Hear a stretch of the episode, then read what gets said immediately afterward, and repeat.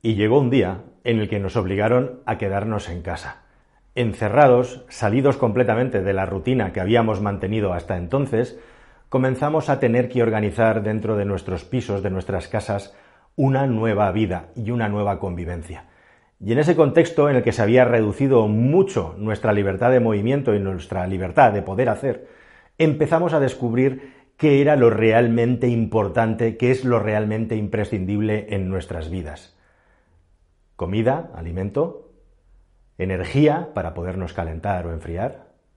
y comunicaciones. ¿Qué tal mis queridos amigos? Bienvenidos a un nuevo viaje en el cascarón de nuez. Yo añadiría todavía dos más que me he dejado por el camino. Una igual de importante que alimentarse, que es un techo donde refugiarse, tener una vivienda, un lugar donde estar en el mundo. Y una quinta, que sería la menos importante, pero no menos importante, que fue ni más ni menos que el entretenimiento, que es lo que intentamos hacer las personas como yo que estamos aquí delante tuyo, intentando además contar algo que sea interesante o enriquecedor para tu cerebro. Así que esas cuatro más una cosas, podríamos decir, un techo en el que cobijarse, alimento y agua, nutrición en definitiva, la energía para poderse calentar, las comunicaciones para poder estar en contacto y un poquito de entretenimiento son los grandes valores de necesidad del ser humano que trasladados al sistema económico en el que tenemos son también, si os fijáis, aquellos elementos de mayor codicia y que más punan y pelean algunos de los grandes poderes económicos y fácticos que hay en el planeta Tierra, porque entre otras cosas, como son cuestiones de primera necesidad, su control hace que tengas asegurado una gran cantidad de dinero y en este caso una gran cantidad de beneficio. Lo estamos viendo hoy en día con lo que está pasando con los precios de la energía para generar electricidad o con el aumento increíble del precio de los alimentos debido a toda la inflación que tenemos. Y detrás de esto siempre hay intereses, como digo, y poderes fácticos que están muy encima y una de las últimas tendencias más importantes que creo que tienes que conocer es que justamente estos poderes, estos fondos de inversión, por la necesidad y el crecimiento que hay en el mundo de alimentos, que no para de crecer, es muy interesante como a, pesar de que estamos todo el día contando lo mal que está todo, a la Tierra no paran de llegar seres humanos que acceden a niveles de vida que antes jamás hubieran podido soñar. Y ese es precisamente uno de los problemas energéticos y uno de los problemas, podríamos decir, termodinámicos más grandes que tiene el planeta Tierra, como el crecimiento en la calidad de vida y en los estándares de vida de generaciones enteras de cientos de millones de personas que antes no habían podido acceder a determinados servicios, ahora se alimentan, se comunican y consumen energía como un occidental. Y eso es un problema. Pero para empezar, y en la base de todo, está, por supuesto, la vivienda, de lo que ya hemos hablado y se sabe mucho en los últimos tiempos respecto a especulación, pero quizá la última gran frontera que estaba todavía por explotar de una manera intensiva es la agricultura. Y de eso, de la agricultura, te voy a dar algunos datos que espero te van a sorprender.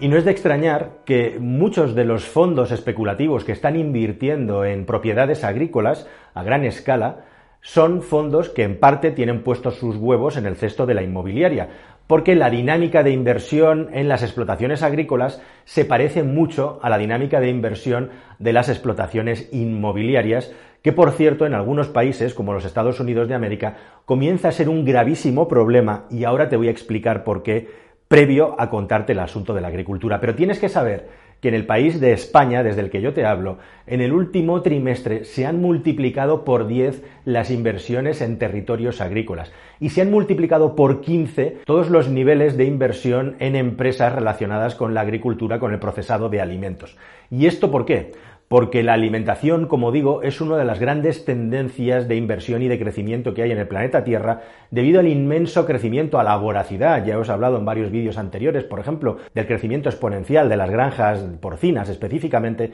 pero también en la agricultura y en determinados productos. Aquí en España, tradicionalmente hemos sido mucho de cultivar la vid, de tener grandes extensiones de viña para hacer vino, pero con la entrada en la Unión Europea se nos obligó a arrancar un montón de ese tipo de cultivo y lo estamos sustituyendo tanto en el secano como en el regadío por nuevos tipos de cultivos que demanda la economía, la agricultura a escala global. Es muy curioso e interesante como hay dos tendencias que se solapan y se superponen. Por un lado, la tendencia a que cada vez más consumidores busquen productos de uso local, es decir, que estén cerca por sus inquietudes medioambientales ¿no? y por favorecer la economía local. Pero verdaderamente, esto está muy bonito de ponerlo en los dosieres de inversión, lo que tira con fuerza de la inversión en el campo es precisamente la voracidad del planeta, el aumento y la necesidad de alimentarse más y específicamente de ciertos alimentos que antes no eran tan importantes como todas las variedades de frutos secos, por ejemplo el pistacho en Castilla-La Mancha donde yo estoy es un ejemplo paradigmático, pero otros muchos también porque realmente donde está el, dinerito bueno y el dinerito fresco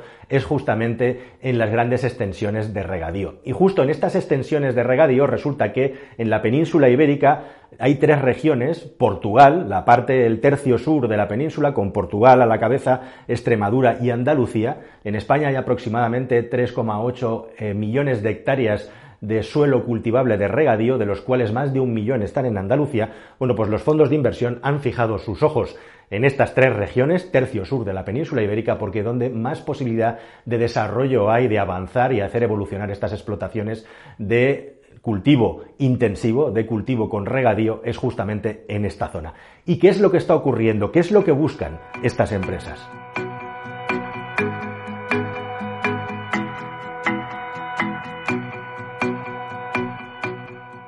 Bueno, pues buscan juntar explotaciones que tengan como mínimo 200 hectáreas de terreno, unas hectáreas de terreno que, como digo, se valoran entre 30.000 y 40.000 euros, que puedan cultivar en estos lugares pues cualquier tipo de producto que sea de alto valor añadido, desde olivares hasta, como digo, el producto estrella de hoy en día, que probablemente es el aguacate. Se habla de que una hectárea de aguacate puede llegar a valer nada menos que 120.000 euros. Ya sabemos los precios que tiene el aguacate, un alimento que en España prácticamente no se consumía, aunque entre otras cientos, miles de cosas, el aguacate Fuimos los primeros, los españoles, que lo sacamos del sur de México para traerlo a Europa y empezarlo a comercializar por todo el mundo, incluida California, a través de Málaga. Bueno, pues el mismísimo aguacate, que podríamos decir es el fruto de moda, que sale de un árbol, que necesita mucha agua, puede llegar a pagarse hasta 120.000 euros por eh, hectárea. Bien, se compra el terreno, se compra la explotación agrícola y normalmente lo que se hace es llegar a un acuerdo con un tercero, con una empresa que es la que va a explotar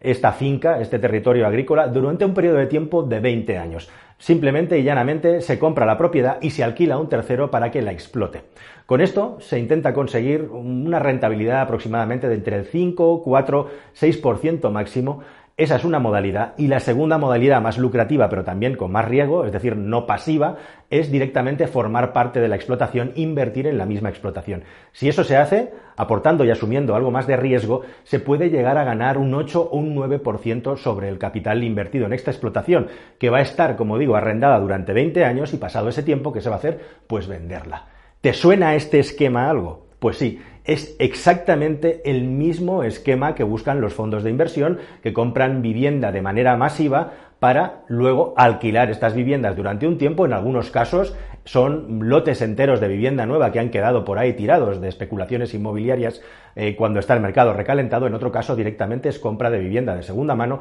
que se rehabilita mediante unos métodos que ya están muy sofisticados, se reforma para alquilarla con una plusvalía para pasados unos años volverlo a vender. Y estamos hablando justamente de elementos, de factores de la economía que son los menos productivos para la sociedad. Estamos hablando de economía de la necesidad y no economía del progreso, podríamos decir, porque para que haya progreso, primero los seres humanos tienen que tener sus necesidades cubiertas. Así que este capitalismo de la necesidad podríamos decir que es el que menos aporta, desde el punto de vista de la inversión, a la evolución y a la mejora de la sociedad, puesto que sin estos bienes cubiertos la sociedad no existiría. Entonces estamos hablando de un capitalismo que se aprovecha de la subsistencia de las personas. La cuestión es que sea como sea, España es una región, es un lugar en el que a pesar de los graves problemas que tenemos con la gestión del agua y más que vamos a tener en el futuro, existen muchísimas zonas que con las tecnologías de cultivo nuevas y con los nuevos tipos de cultivo bien orientados, todavía se le puede sacar mucho más rendimiento y dinero a la hectárea de lo que se le está sacando ahora. Y estos fondos de inversión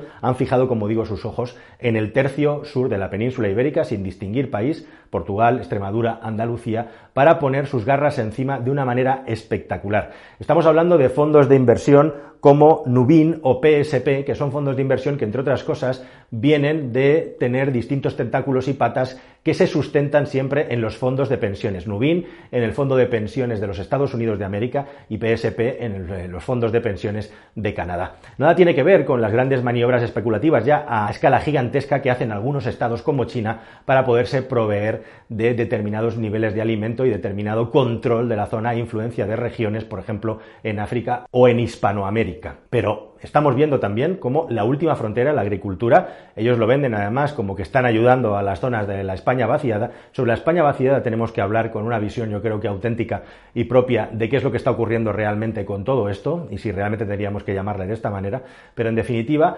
estos fondos de inversión que vienen del inmobiliario están poniendo, como digo, sus manos encima del campo para apropiarse la parte más productiva y la parte más rica de la producción agrícola al calor de todo el recalentamiento que tiene este sector. Y hablando del sector inmobiliario, resulta impactante saber también que cogiendo este primer trimestre de este pasado 2022, nos encontramos que en los Estados Unidos de América el 20% de las viviendas que se han vendido han sido compradas por fondos de inversión de vivienda. Es decir, que hay una tendencia cada vez más grande en el mundo a partir de la crisis de 2008 en la que los fondos de inversión, aquí conocidos también como fondos buitre, se están apropiando de manera masiva de lotes de cientos, a veces de miles y miles y miles de viviendas cuya finalidad, como veis, no es construir, sino comprarlo construido para alquilárselo a familias que no tienen la posibilidad de poder comprar y pagar con su dinero y con sus sueldos una vivienda. Con lo cual lo que hacen es hacer que estas familias acaben pagando una cuota mensual, un alquiler mensual superior a la cuota que les saldría por tener una vivienda en propiedad. E igualmente también retirando tanta oferta del mercado, lo que hacen igualmente es lógicamente seguir empujando el precio de la vivienda hacia arriba, creando un efecto dominó una pescadilla que se muerde la cola en la que cada vez es más difícil poder comprar una vivienda en propiedad por un lado, y por otro lado, el precio de alquilar una vivienda al no poder acceder a una hipoteca para comprarla es cada vez más alto. En Estados Unidos hay lugares en los que esta tendencia ya está por encima del 30% y, de nuevo, este tipo de capital especulativo que es capaz de sumar grandes sumas de dinero, que a su vez apalancan en préstamos gigantescos que sustentan estas sumas de dinero, se hacen con mordiscos convocados cada vez más grandes de la oferta inmobiliaria que hay en el país. Y esto, desgraciadamente, acaba escampando, acaba moviéndose por todo el planeta y también donde nosotros vivimos. Antes de la crisis de 2008, antes de que saliera ese gigantesco excedente de viviendas provocado por todas las viviendas que tuvieron que quedar los bancos y con la subprime y luego las crisis negadas por los políticos hasta el último minuto que sufrimos en otros lugares en España y que nos han durado más de dos años, ahora se han convertido en un sistema, en un método para poder encontrar la manera de hacerlas rentables, como digo, para estos fondos de inversión con la desgracia, con el problema de que se extrae la posibilidad para los trabajadores, para las personas corrientes, de poder comprar, de poder acceder a una vivienda. Y esto, si se sigue multiplicando, si sigue creciendo, va a acabar creando problemas muy graves en un momento también en el que nos tenemos que plantear realmente el equilibrio o no de las zonas en las que vivimos y cómo repartir la población para hacer el sistema más equilibrado y más sostenible también. Dicen que Adam Smith, uno de los padres del sistema en el que estamos sustentados actualmente, odiaba a aquellas personas, los rentistas que llaman los anglos, ¿no? Aquellas personas que se dedicaban a alquilar las viviendas, puesto que según Smith era algo profundamente inmoral y completamente innecesario, precisamente también porque la vivienda, al igual que la energía, al igual que la comunicación, al igual, si me permitís, que el entretenimiento son necesidades que los seres humanos tienen como base y por lo tanto no deberían estar sujetas a estos tipos de movimientos especulativos. El padre del capitalismo lo dijo, pero la situación en la que vivimos hoy en día, como veis, es muy distinta y la última frontera, que era el campo, ya no lo es y los grandes fondos de inversión, como os he contado, los porqués y los cómo, ya están dentro de apropiarse también de un campo que, como dirían algunos, está convirtiendo igualmente entre las grandes explotaciones agrícolas y también las grandes explotaciones de energías renovables en un gigantesco polígono industrial fuera de las ciudades. Nada más, queridos amigos. Hasta el siguiente vídeo aquí en el Cascarón. Muchas gracias. Adiós.